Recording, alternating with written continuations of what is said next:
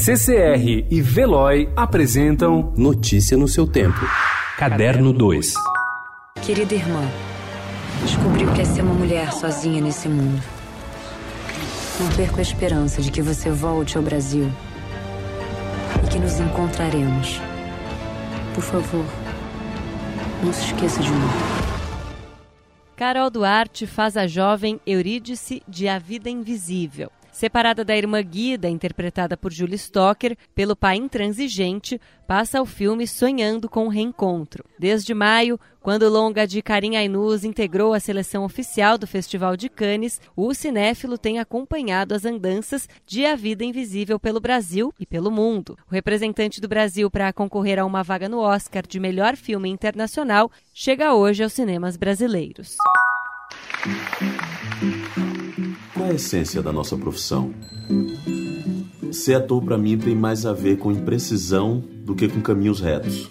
Impressionado com o denso conteúdo oferecido em aulas pela internet por artistas como a cineasta Ana Muilaer, o produtor Rodrigo Teixeira e o escritor Marcelino Freire, o ator Lázaro Ramos foi cumprimentar os criadores desses trabalhos quando recebeu de volta um convite. Na quinta-feira, Lázaro lança oficialmente o seu curso online de atuação. São 40 aulas independentes sobre assuntos diversos e de durações de 2 a 12 minutos, mas que seguem uma linha lógica, desde a preparação de um currículo até a preparação para um teste.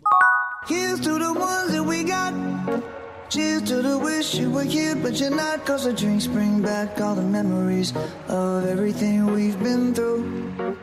Depois de se apresentar no Rock in Rio 2017, o Maroon 5 volta ao Brasil em 2020. A banda formada na Califórnia tem quatro shows previstos para a primeira semana de março, em São Paulo, Brasília, no Recife e Rio de Janeiro. Os espetáculos no Brasil do Maroon 5 fazem parte de uma turnê pela América Latina que inclui, por enquanto, apresentações no Uruguai, na Argentina e na Colômbia. Os ingressos começam a ser vendidos para o público geral no dia 28 de novembro pelo Eventim. Paulo Scott acaba de lançar por aqui o seu quinto romance, Marrom e Amarelo. O livro é focado na trajetória de dois irmãos, Federico e Lourenço, de classe média e boa instrução, filhos de um homem negro. Mas o primeiro tem tom de pele mais claro, objeto de reflexões ao longo do livro, motivado pelo relacionamento que ele empreende com o irmão e com a sociedade. Notícia no seu tempo. Oferecimento de Veloy. Piscou, passou.